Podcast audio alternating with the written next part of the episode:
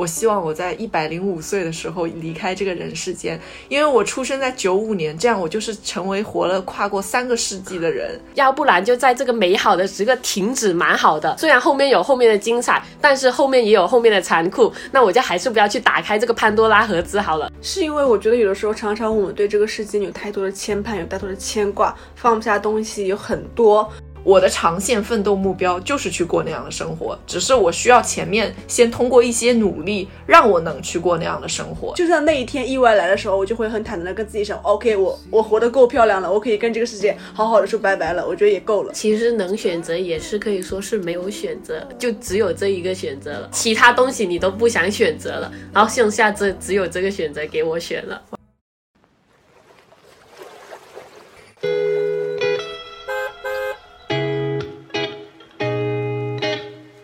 欢迎乘坐码头巴士，我是旅程记录者斯嘉丽，我是生活观察家陆以山，我是未知探索家 OK 海伦，让我们即刻发车驶向城市。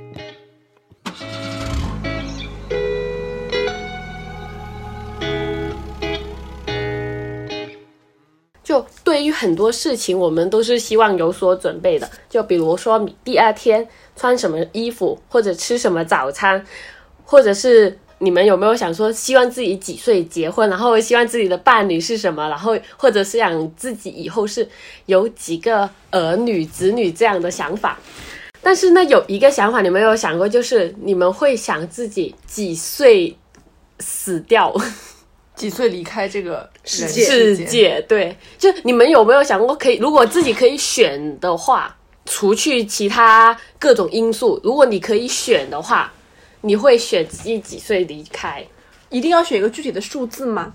呃，也可以一个大概范围啦，或者是呃一个时间节点，或者是某件事情这样也可以。我觉得，你先说。我觉得这种东西是分情况的。嗯，就是如果说，嗯，说一个大家常常说，哎呀，烦死了，我想死。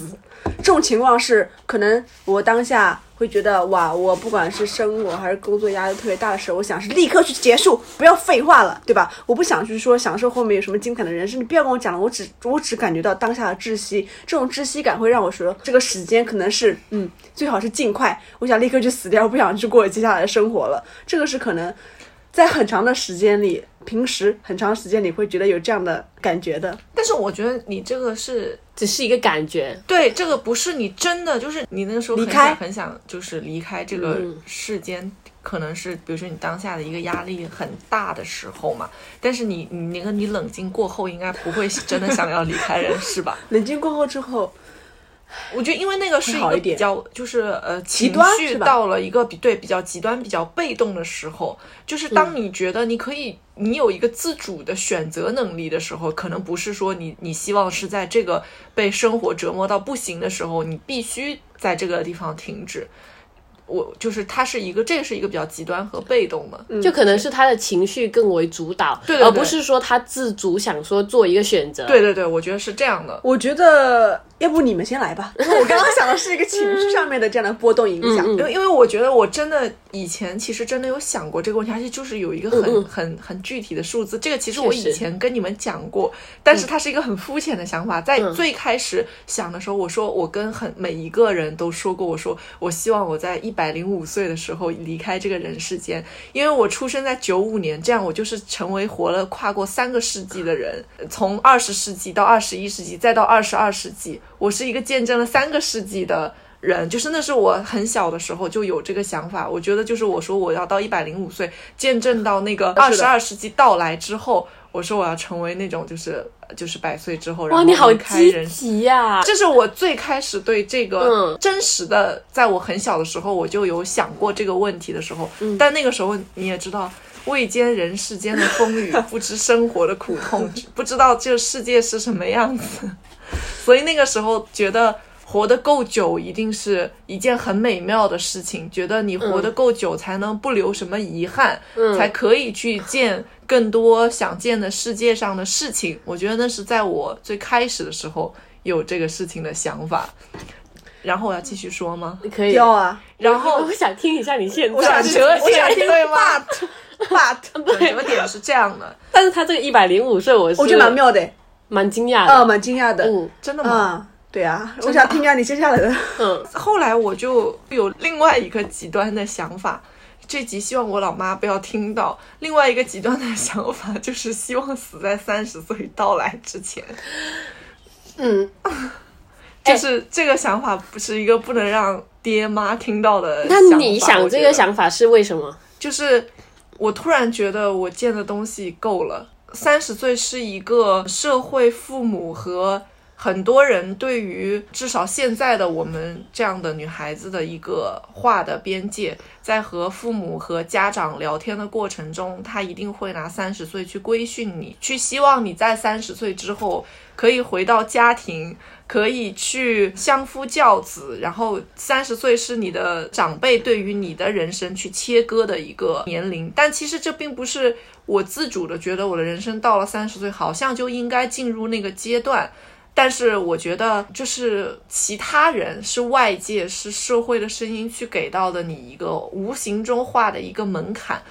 我突然觉得，我不如任性一下，我要在他们给我划定的这个门槛到来之前离开这个人世间，我就不过后面的人生。我不想让你知道，如果我要活到三十岁之后，我会是什么样，就到此为止，让我的青春就留在这个三十岁之前。我刚好是跟你相反呢，就是我小时候，小时候我会想。就是人终有一死，然后如果我可以选择的话，因为既然我们都是决定不了自己的出生时刻嘛，然后我觉得如果可以自己选择自己的离去的时刻，我是以前我是会觉得是三十岁，以前的我是会觉得三十岁，但是现在好像快到了，然后我又觉得我我我可能想法会比你更肤浅，就你起码是觉得你看够了那么多，我是觉得我是可能我有点接。我很难想象我老去的样子是什么，我难以想象我老去。如果我这一个，比如说这个东西我拿不起来，这个东西我做不了，或者是说我生病了，因为老去就可能会生病了，然后什么，我就很害怕这种东西出现。然后看到我的样子越来越不是我想象的样子，然后我就觉得啊，我我我我难以想象，难以接受。反正就是当时我想的是这样的。然后而且我觉得也是，其实有一点也是和你有一点像，就是说。我觉得现在我看的东西好像有点精彩，就是好像很够了，要不然就在这个美好的时刻停止，蛮好的。如果到后面，虽然后面有后面的精彩，但是后面也有后面的残酷，那我就还是不要去打开这个潘多拉盒子好了。所以我就会想说三十岁这个点。但是，嗯，现在我为什么会改变我的转折点？是因为有一次我也是和同事有聊过，刚好聊到这个话，然后他给了我一个非常的。可以说服我的点就是，现在的什么医疗和医美那么发达，然后而且大家衰老的年龄都往后退，所以就是这个三十岁可能和我们以前小时候想的三十岁可能不是同一个三十岁，就可能以前我们觉得三十岁是一个。还蛮大的年纪了，三十岁可能就已经你已经有个上小学的孩子或者很不错的事业，但是现在因为其实年代不一样，其实我们这个步伐也往后退了嘛，所以我现在想的话，哦，六十岁左右，嗯嗯，就可能往后延了，double 了一下，对，稍微 double 了一下。我觉得海伦刚才说到的这个这个点，就是其实是，呃，有一个其中的一个点是害怕自己容颜的老去，就是是。我觉得可能除了容颜的老去，应该它也包含了我们心态的老去。对，可能会觉得说，嗯，这个世界，呃，对我的吸引力没有那么强了。我对这个世界的好奇可能也在变少，然后我在慢慢的老去，我也跟不上这个世界。我我觉得想在我。一些智力啊，然后行动方面也会老去，我就很害怕智力跟不上年轻，然后行动又要别人来照顾，这个我就最害怕。然后就感觉会被这个社会淘汰了，就感觉是自己是孤独的那一类。完全理解。我其实还有很多想法，但是呢。由于我刚才看见我一说三十岁的时候，陆以山 红了眼眶，所以我很想听一听他当时那一瞬间的那个想法是什么。首先，我先表达一下我个人的，就是主观的跟妹妹之间的这样的一个小小的点，就是他如果真的三十岁，我不敢想，就我这个事情我不能接受。他刚刚说三十岁的时候，我想的这个是时间点，就感觉近在眼前的。我我脑子里其实说实话是过得最快的是，我不能想象没有他在我。就是我们在一个空气里面去呼吸这样的一个景致，因为我们之前不是也聊过这关于姐妹之间的话题嘛，然后他这次又说到这个 三十岁的离开，我更我更加接受不了。我说我可能又想的比较多，我说哎呀，他爸妈、我爸妈、我家人怎么样？就是我会想到那么那么多。我说为什么我可能会扯到呃蛮蛮多，想到后果蛮多。说你为什么要离开？为什么不能跟我们在一起？可能是我想到这方面，我觉得不舍吧。我以为他想到是他自己的三十岁。其实我自己有写了一个年纪，我写的是七十五，因为我觉得我知道八十岁之后，可能我自己牙也掉了，嗯，什么行动也不方便了，就跟刚刚海伦讲的一样，自己可能被这个社会所。淘汰了，但我觉得六十岁的时候，我应该还是一头白发，还蛮好看的。我觉得我那个时候还能梳起来一个，嗯，小辫子，或者还戴几个发卡。我觉得六十岁的年纪，应该就是去可以去跳广场舞，和呃，可以去公园里面跟大爷大妈一起去，嗯，下棋、看花，然后跳舞。我觉得这是蛮有意思的。你是想过六十岁？我其实想想过一下六十岁的生活。对对，我觉得就是我好像不是那么的害怕，说到那个时候我可能会有哪些。呃，与这个社会脱节的地方，我知道有，但我好像更多的是想那个年纪还可以做其他什么样的事情，就是我想去看一下，我六十岁到底是是不是真的是跟别人像电视里面放的一样，别人口中的那些爷爷奶奶一样，就是我还是想去过一下，然后选七十五嘛，就是因为我觉得 想呼应一下我们码头巴士五十七号。哎呦喂，我属实是没有想到，我是不 是有一点感动？没有，我只是觉得有点搞笑。没有，我走心了。我突然跳出了那个，就跳出了我刚才那个就是本来在一个，我已经眼泪水都要到眼眶边，他突然 满头巴士。对，就是七十五本身就是很喜欢五和七这个数字，然后刚好我写的这个，我我们这一期聊的正好也是五十七嘛，这个数字，然后觉得，所以我选七五。对我这边刚好写的是五七号年，其实我这边就是还是想蛮久一点，但也不要那么久，倒是说八九十，因为我不想去。如果真的哪一天我什么走不动路了，说实话。肯定会麻烦家人的，因为他们可能会想，哎呀，作为子女，我们应该去孝敬父母，去嗯帮忙照顾一下嗯长辈。他确认他有子女了，他确认 他没有了，就是就是画了，因为我想象。对哦，你我刚刚一直没有说的一个点，就是你刚刚也提到了，我延迟到六十，是因为我觉得最让我呃选这个年纪，就是我放不下我。身边的人啊，这个是我很重要的一个点，所以我就延迟了。就其实你们刚才有聊到什么六十岁啊、七十五岁啊，就包括我自己想的那些年纪啊。其实我嗯，一百零五，对，一百零五，对，就这种懂吧？我其实真的写下这个话题的时候，我我当时想，我就在想，我是不是很恐惧死亡这件事情？因为它决定了我希望在什么时候死去。然后我发现，可能我。我不是说我害怕我离开这个嗯人世间的时候有遗憾，因为其实我听你们讲，嗯，想要离开了六十岁和七十五岁的时候，我都觉得很美妙，因为你们会想象出六十岁的时候去参加跳广场舞的样子，会想象以后可能。比如说老了，我能和我的好朋友一起住进养老院时候的场景，我甚至觉得那个是很快乐的，呃，然后我我的父母也会讲到，比如说他们就说自己老了之后会希望和自己的朋友就是一起到一个养老院里面去养老，其实他们觉得这是他们快乐的晚年生活，就或者是映射到我爷爷奶奶身上，因为我爷爷也已经八九十岁了，也是比较高的年年龄了，但他还是会。在每个春天到来的时候，天气好起来之后，想拉着我奶奶出去旅游啊，能够去呃尽可能的。多走一走，玩一玩啊！他就常常说：“哎呀，我再年纪大一点，可能就没有旅行团愿意带我出去玩了。但是我现在还是很想跟他们出去玩。然后也会想到，像我爷爷，他到现在也还是会去努力学习怎么用智能手机啊。然后呃，他自己也会学怎么网购啊。然后像我呃的爸爸，到现在还是会，即使已经眼睛其实需要戴老花眼镜了，但是他还是会每天晚上去看那个半个小时到一个。”小时的书，他们觉得自己的心态是不能老去的那种，但是我觉得他们给我带来的这个是，就是是很正面、很积极的影响。我同时看到的可能是他们啊身体的状态没有以前好了，是我爸爸头上的头发白头发变得很多。我爷爷以前会去为了不让别人觉得自己是个老人，定期的去把头发染成黑色，但他现在已经不染头发了，他已经就是我。突然有一天发现我爷爷早就白发苍苍了这件事情，然后我发现我恐惧的这件事情不是我什么时候离开。这个人世间，而是我也不害怕我离开这个人世间的时候有遗憾，就我一定会三十岁走会有三十岁的遗憾，六十岁走会有六十岁的遗憾，九十岁走会有九十岁的遗憾，而是我就是很害怕，我我不知道我会以什么样的方式离开这个世界，这是让我很恐惧的一个点。比如我是老死的，我我是被车撞死的，被火烧死的，掉进大海里了，然后然后还是。还是在一次什么意外当中离开了，还是我真的生了一个什么病，然后治不好离开了，这是让我恐惧的一个点。是在我写这个话题的时候，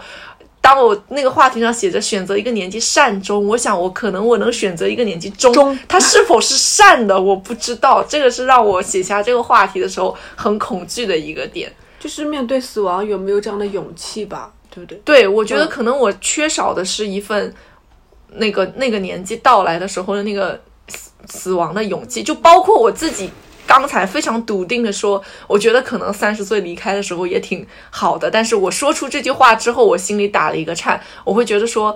嗯，是真的好吗？如果三十岁离开是一个很惨烈的方式，可能我也挺害怕这件事情的。我有想过，以前不是有一个很流行的一百种。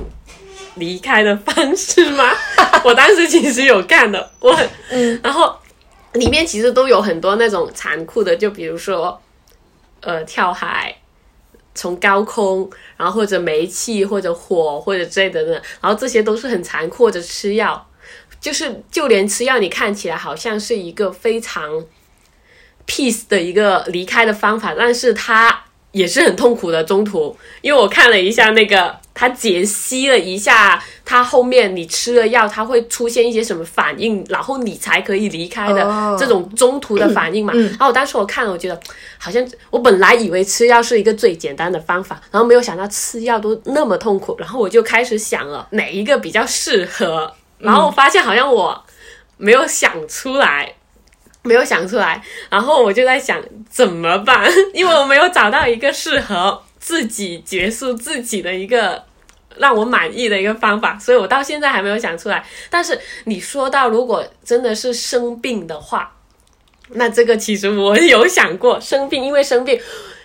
之前不是很多电影题材，就是说呃女主患了绝症然后要离开的那种嘛。然后我当时在想，嗯，这样的话我可能就不要化疗了。就是因为我觉得化疗这个，放弃，首先对，因为他说我有几个月就几个月，那我就不要化疗，就不要浪费金钱，不要浪费时间，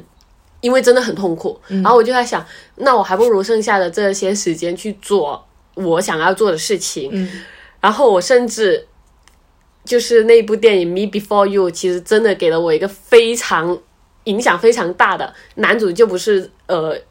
他非常痛苦，然后他后来去了瑞士寻求一个那个安乐的疗法嘛。然后我当时我就在想，如果我真的出现这种情况，我就一定要像他一样。嗯。然后我当时也查了一下，费用蛮高的，所以我就在想，如果我要存钱的话，我的钱肯定存着。For 就是专门是因为这件事情为这件事情而存的，而不是为了别的，就是为了这件事情而存的。你你其实刚才一说到去瑞士安乐，所以为什么之前你们不是我们之前说大家想去一个什么地方嘛？嗯，最想去的一个地方，我当时候就说我想去瑞士，然后这也是合法的，对，它是合法的，所以我当时就选了它。对，也其实你刚刚一说这个，我就立刻想到。前段时间那个戈达尔离开人世，这就是我觉得他完美一生的告终。那个就是我觉得他选择了一个年纪善终，是因为戈达尔在他这个一生当中，他见证了法国电影的这种新新浪潮什么的兴起与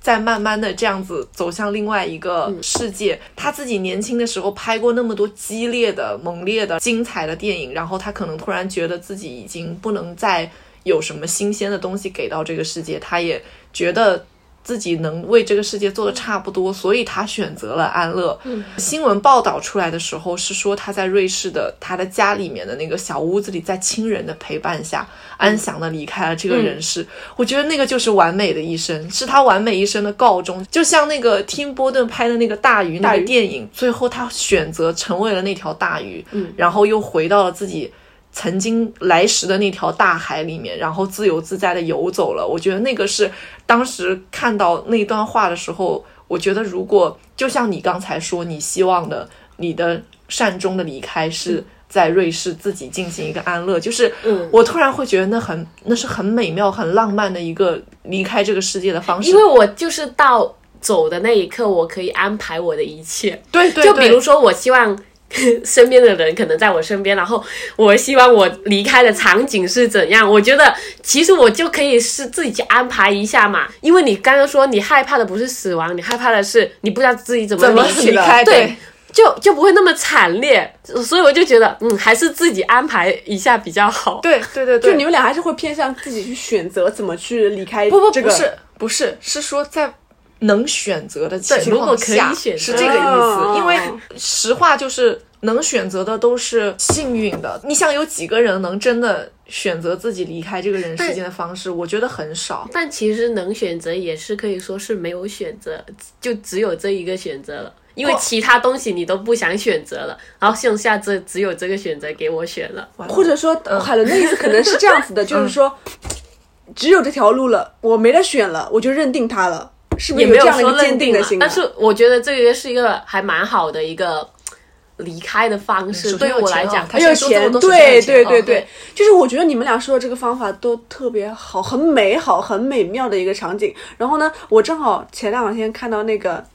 我我我提《黑暗荣耀》没事吧？就提一嘴没关系吧？没关系，没关系。啊，就是剧透一下，就是我们之后要聊一期，所以现在不想聊太多。就我提一下下，就是里面那个女主她被霸凌之后想选择去离开人世间，对她没有跳楼嘛？最后她想死的时候是那个想去河里面。应该那是汉江吧，对吧？然后当时，呃，他看到那个奶奶在那边，他房东奶奶嘛，房东奶奶就是对房东奶奶也想离开这个人世间，他们俩其实是相互救下了彼此嘛。然后奶奶说了这句话，她说：“孩子，是不是这个水太冷了呀？那我们就等到明年春暖花开的时候，水没有那么冷的时候，我们再死去，好不好？”就是我突然觉得，如果说不管是水冷还是火热，当我已经很坦然的去面对这个事的时候，不畏惧死亡的时候，可能我觉得外界因素好像就已经没有那么重要。但是如果有很多的 money 去支持我，去选择一个我更想要的环境的话，我觉得那是也是更好的。其实这个就是刚才海伦说的，其实他已经没有选择了，就是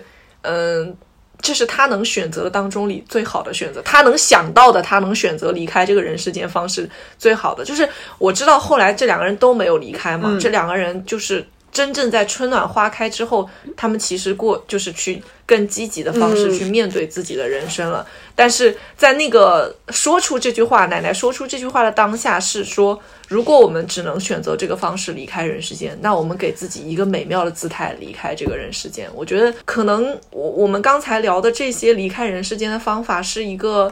很浪漫主义的一个想法。我我我就是我依然觉得说能选择离开人世间的人。怎么以什么方式能选择以什么方式离开人世间的人都是很幸运的，他能能想到一个好的方式。可能我们大多数时候都是是戛然而止，是意外，是意外，是病痛，不知道为什么到了我身上，然后我要很狼狈的一点一点去离开这个人世间。所以就是当我们在看到电影里面拍有人得了绝症，但是他不愿意去化疗的时候，呃，我们常常会感触于。我也希望，如果有一天我经历了这个，那我就我也不要经历那种痛苦的化疗。我也希望能，嗯，自己一个自己希望的慢慢老去的方式。大不了我早点离开，但是我希望我是漂亮的离开的那个那个状态。嗯，其实你说到化疗这个事情，我稍微提提一嘴，就是当时外公他不是查出来是那个肺癌嘛，嗯，然后其实之前查出来之后有立刻做化疗，然后最后。外公就自己说：“他说不做了吧，就我想好好过最后的一段生命。所以最后的我，我印象中最后几个月，就是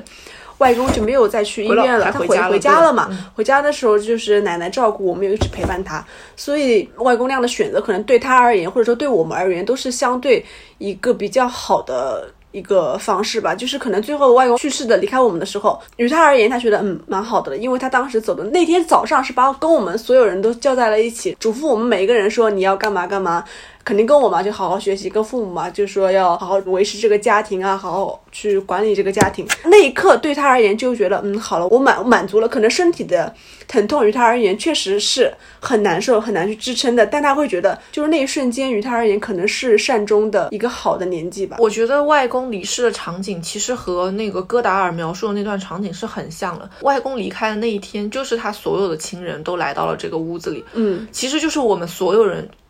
等待他离开，就陪伴着他。对，就是就是在最后那一刻，他有自己爱的人都在身边。对我们所有人，我记得特别清楚那个早晨，因为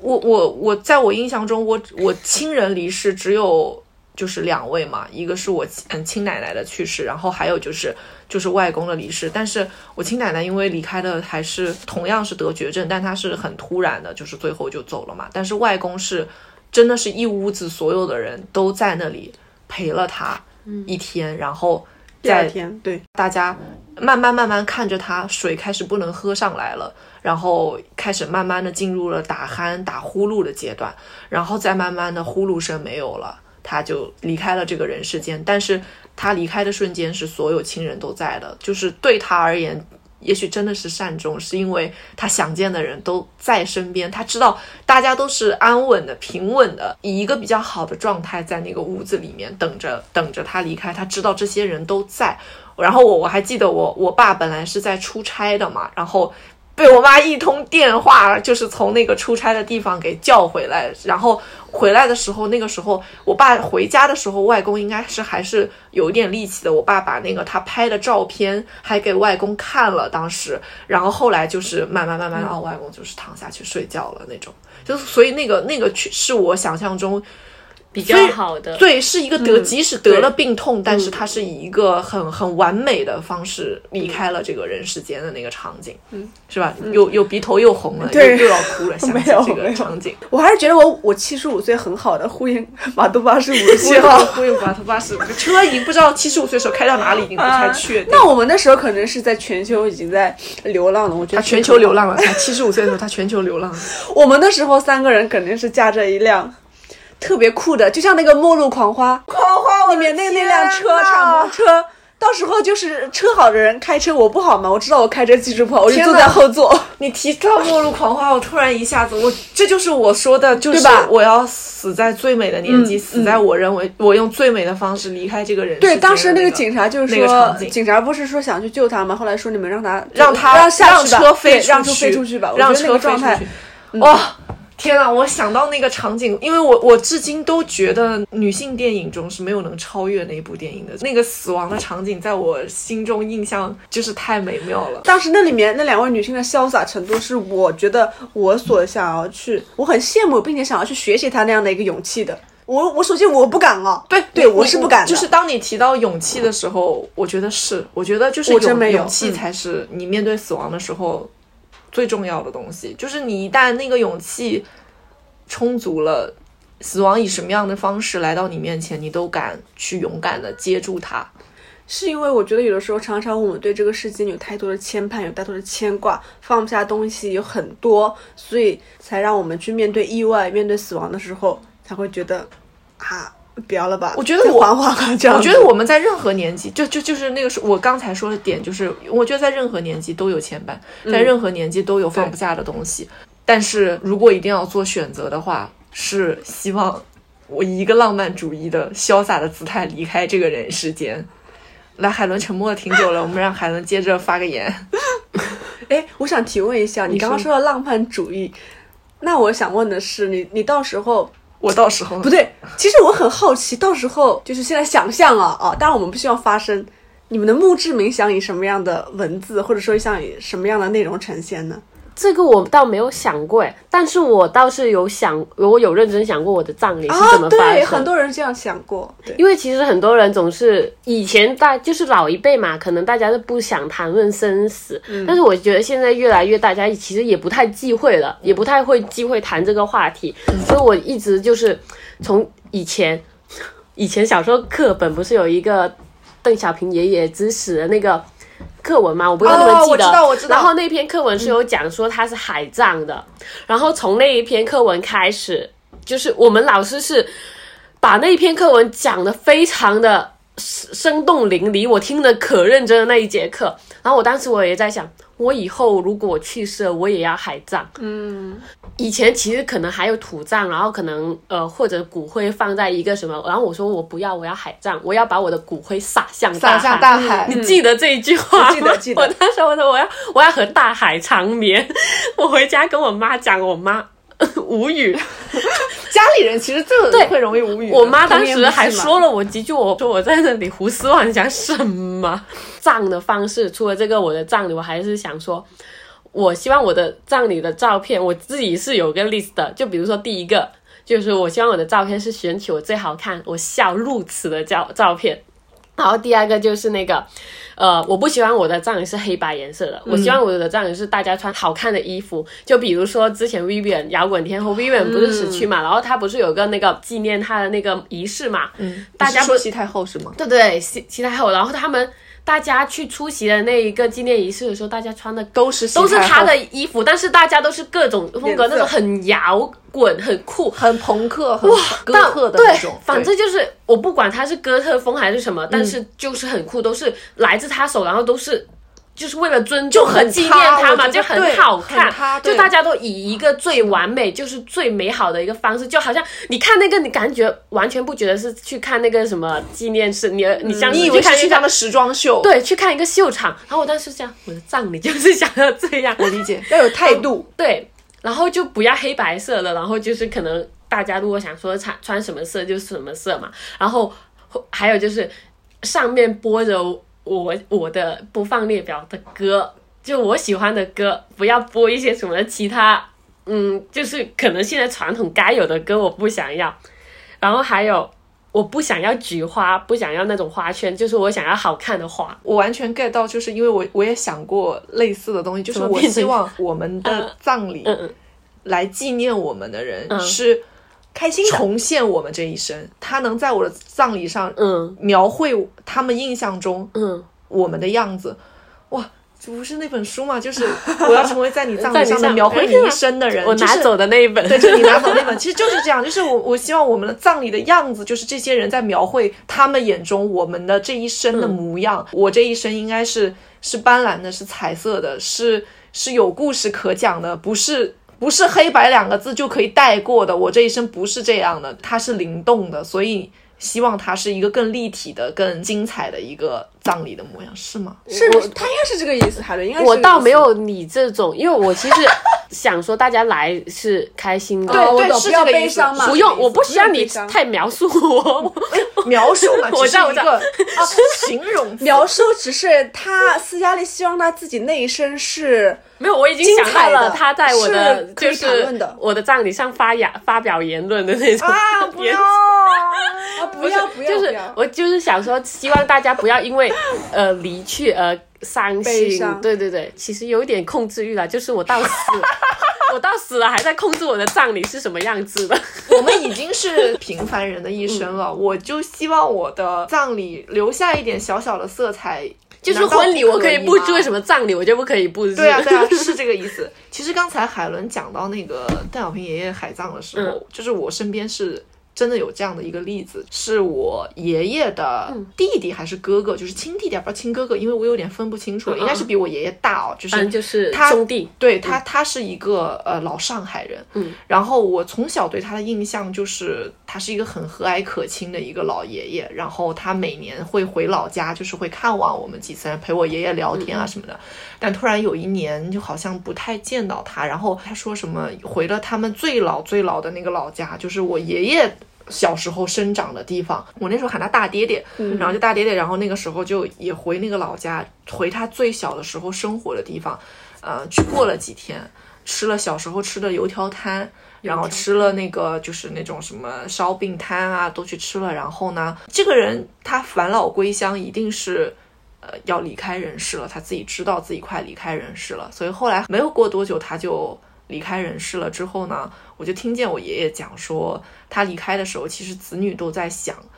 要把他安葬在什么地方。然后你上海的公墓是很贵的，嗯然后我那个也那个大爹爹他不想花家里面很多钱，他觉得这是浪费，是没有意义的。他就跟他们讲说，我对这个生活的地方最多的情感就留在黄浦江边了，那你们把我撒到黄浦江里吧，就也别给我找一个那个。就是公墓的位置了，又浪费你们的钱，然后因为家里小孩又多，就谁出这个钱？估计当时也没想明白这事儿，然后说就没必要了，你们就把我下葬在那个黄浦江吧。然后其实就是家里面人肯定也都不是很愿意啊，什么之类的那种，但是孩子们。当着他的面答应他了，跟他说会把你下葬在黄浦江。当然，可能后来还是给他找了一个安稳的家，就是那如果如果我先离开，你可以把我撒到太平洋或者大西洋吗？你知道吗？他提出来这个要求，首但是先我要可能有点飞机，对对过去。对，就有点贵，所以我现在先提出一个这个钱你，先给我啥？你打到我卡上。如果我到时候有钱的话，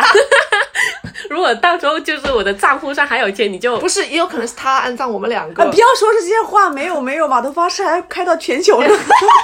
我们一直都很害怕自己如果突然死去嘛。然后你们有没有看过一部电影，就是《我的遗愿清单》？当然，对，当然，我还去听了音乐剧。对但其实嘛，就是他的预告片里，那个 Morgan 他其实有说，他们做了一个调查，就是一千个人里、问他们是否愿意提前知道你的准确死亡时间的时候，其实答案里有百分之九十六不太愿意的。我也可以理解，哦，对我也有一点对，你但是我可能是那个百分之四，你是希望知道的。因为我现在其实我最近哦，我是最近，嗯，我发现 deadline 的重要性。反正就除了工作，我真的发现突然好像 deadline 真的还蛮对我来讲，突然是一个还蛮重要一个节点，就我可以知道这个。这个时间点前我可以做什么？然后他们不是也是身患绝症嘛？电影里两个老人，然后他们就想说，在剩下大家可能也是剩下三六三个月到六个月，或者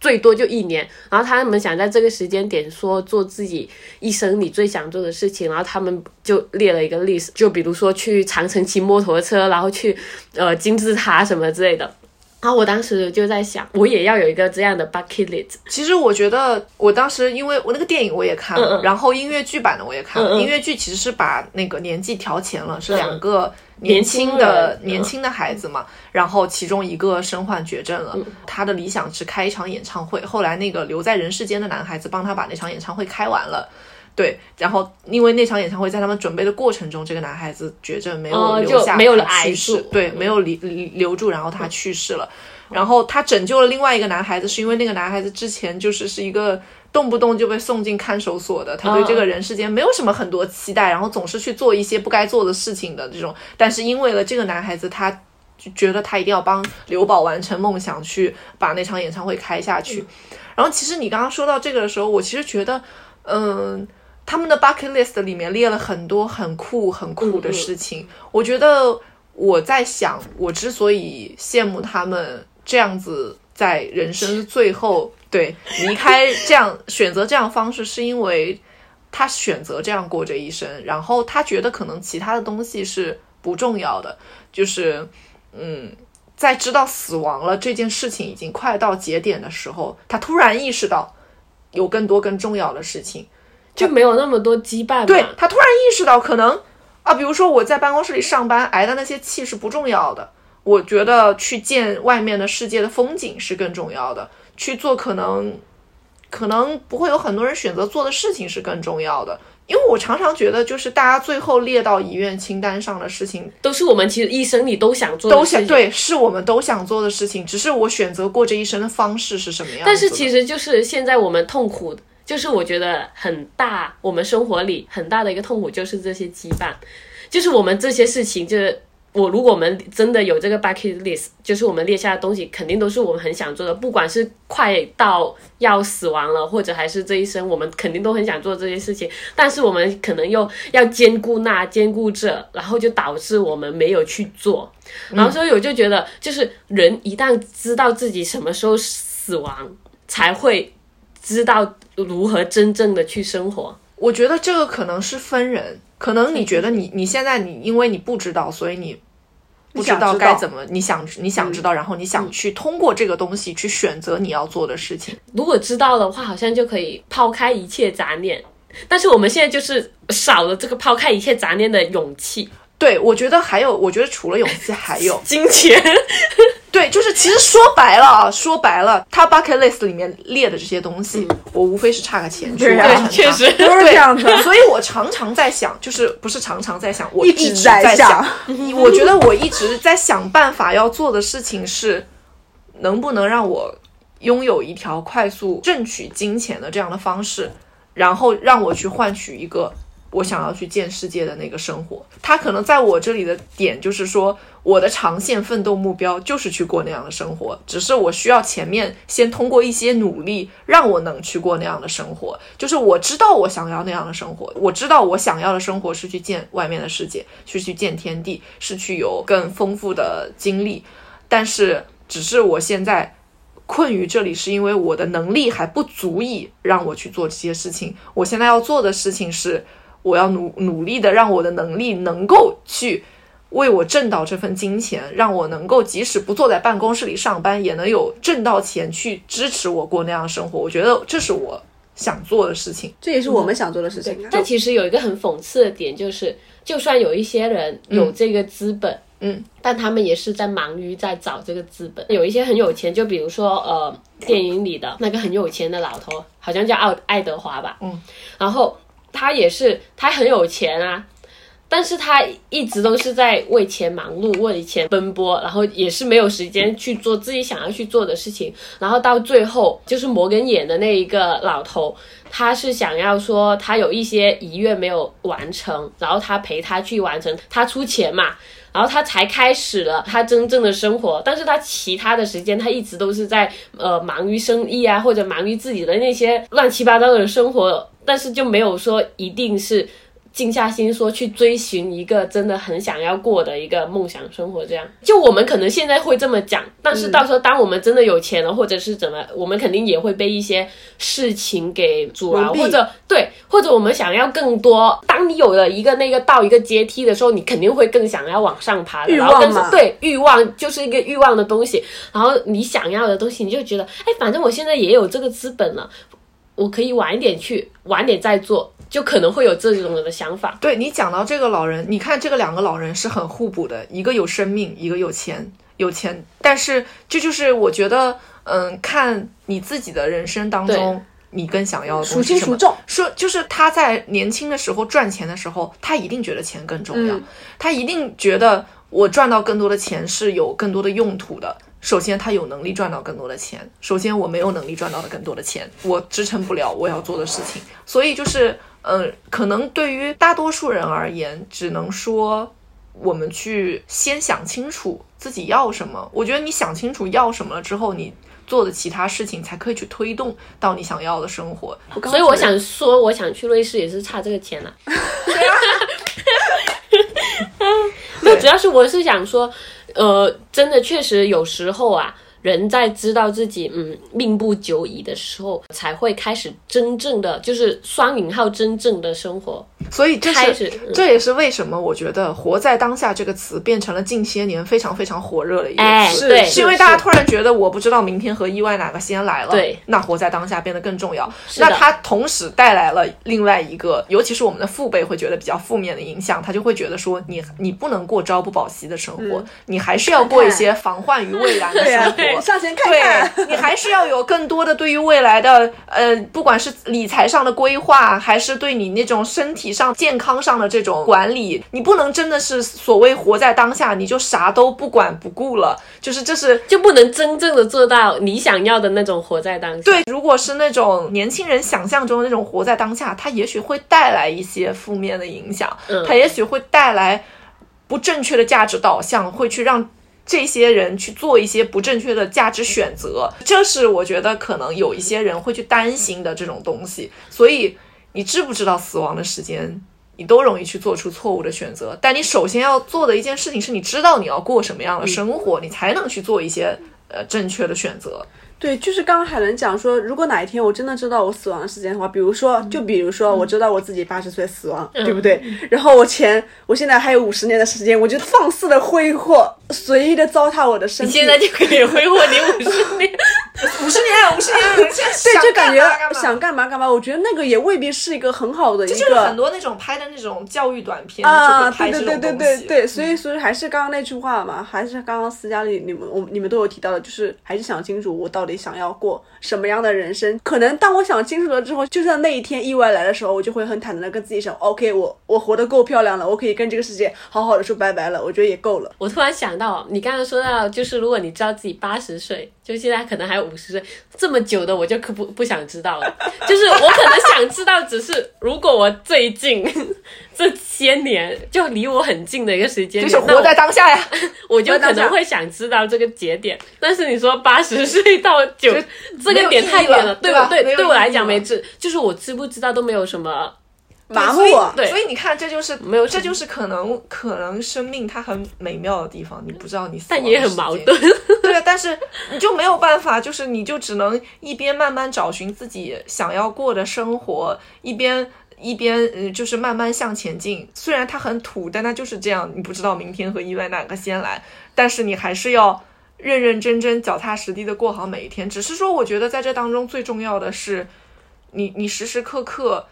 就是要想清楚，你你真的想要的是什么？但没有办法，你那个有钱的老头子离开了人世间，他也不一定是全然的，就是遗憾，他一定也有很多。已经收获了这一生，也一定收获了。在他眼睛要闭起来之前，走马灯在他脑子里过这一生的时候，他一定也会觉得很充实。他一定也会觉得他自己留下了一些足迹在这个世界上。他不会只是说啊，我这个事情没有做，那个事情没有做好，好好惨。他一定还会觉得他这一生做了很多事情。我觉得是这样子的。金钱的多与少本身就是一个相对的东西。讲的重点是金钱吗？没有，但其实哎。我突然发现，我们就是善终这个，如果你真的想善的话，金钱就是占据这个善的一大部分。陆以上刚刚说的没有错，我突然觉得了，就是我们说的其实都都对，对，包括我们说什么选择过好当当下，清醒的活着，但偶尔也要糊涂的活着，我觉得都都对嘛，对吧？就是每个人的选择和活法不一样。善终为什么要有很多钱啊？刚刚你们不是说很重要？你前面刚刚不是说去那个瑞士啊，选择像戈达尔那样的？我又不要去瑞士，OK，海螺要去瑞士，我站在黄浦江边也可以解决这个问题。没有，这个就是。但这个也不算善终，因为这个就是回到我刚开始说，我之前看到一百种死法，就是说跳海死嘛，这个很痛苦的，就是你不可以直接死去，它会海海水会充斥你的肺部，所有你就会膨胀，不不，就你会挣扎很久，你才 会 stop stop，不要讲这个细节。我觉得善不是说我身体体感上的善。身体体感上的善，只是就是善中的一个一个。但是你想要美美的死去的话，到时候就不美了。我说的善是指 心里美美的心态吧，心是在我那个场合之下，我我能够就对我的心。那我总不能去黄浦边疆看到你跳下去吧？你是看到那你他可能像有点像依萍那样子，救命啊！依萍被救上来了，就是还是那样吧。每个人对什么的定义都是有自己的理解的。你说你你觉得漂亮，可能他觉得他那潇洒的一跃，那也是漂亮啊，对不对？就是我觉得这种东西是每个人定义不一样的，我们没法去驾驶别人的想法，对不对？是的，是的，不可能。那我今天啊，找一句话给大家收一个尾。这句话是在我微博置顶非常多年。这句话是梭罗在《瓦尔登湖》里写的，因为我觉得就是梭罗写《瓦尔登湖》那本书是我是在高中看的，但是那个时候对生活没有任何很深刻的见解，我只是觉得这个人很伟大。梭罗其实就是自己最后搬到了瓦尔登湖边上，然后去一个只有湖、只有树林那种我想象中最美妙的让我度过余生的地方，但是他写下了这句话，但是我觉得就是人生真实的一一种想法。他说。大多数人过着一种平静的绝望生活，他们心中的歌和他们一起进入坟墓。